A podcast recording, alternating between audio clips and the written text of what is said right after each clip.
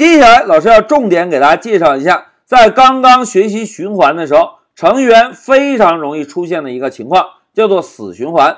那首先，让我们来看一下什么叫做死循环。同学们，所谓死循环啊，就是由于程序员的原因，忘记在循环体内部修改循环的判断条件。哎，同学们看一下上面的代码。之前老师在给大家介绍 while 语法的时候，曾经反复强调过。在 while 的循环体内部，我们一定要修改一下计数器的数值，对吧？如果由于我们的原因忘记修改计数器的数值，那么 while 这个关键字在判断条件的时候，这个条件呢就是永远成立的条件。如果这个条件永远成立，就意味着循环体内部的代码会一直不停的执行下去，根本停不下来。从而呢，导致我们整个程序啊无法终止，这个就叫做死循环。那接下来就让我们回到 Pycharm，老师给大家演示一下。同学们看，在我们之前完成的代码中，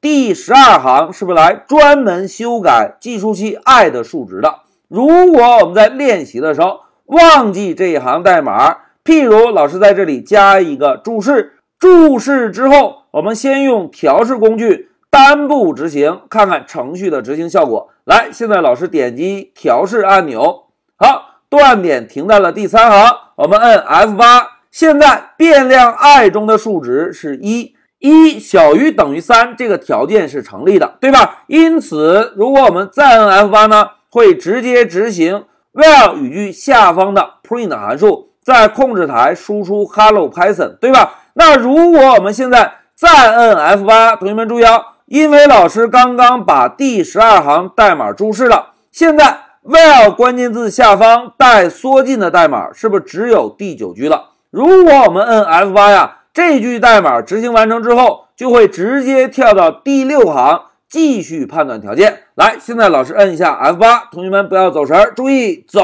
哎，大家看 F8 一摁一下，这个蓝色的小条条立刻跑到第六行继续判断条件，对吧？但是，但是，但是，同学们，我们这个计数器变量有修改吗？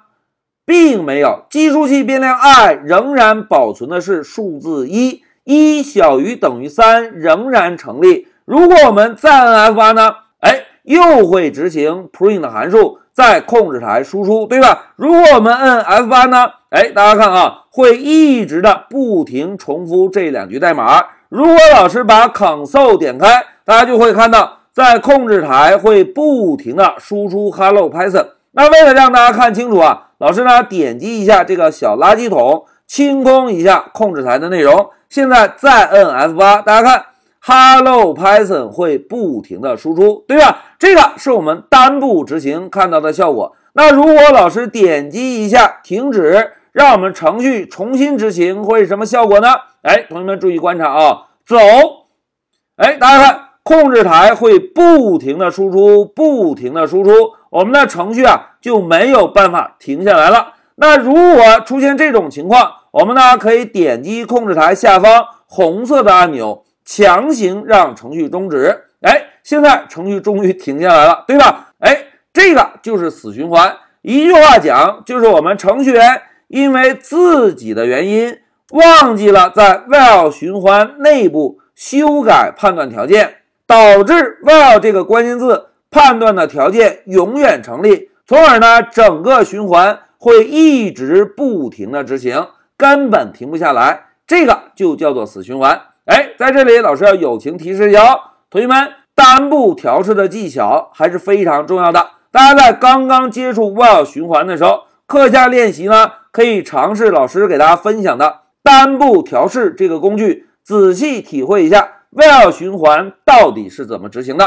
同时呢，再让我们回到笔记，同学们回顾一下之前老师给大家介绍循环流程时，重点在流程图中是不是标注了一个处理条件？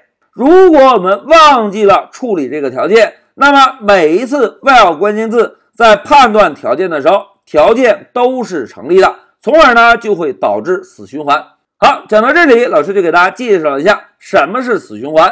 同学们，在我们课下练习的时候，如果出现死循环啊，我们就要检查一下自己的 while 语句内部是否忘记了对计数器的处理。如果忘记了，就是死循环。要解决死循环呢？哎，把计数器的处理加上就可以了。好，讲到这里，老师就暂停一下视频。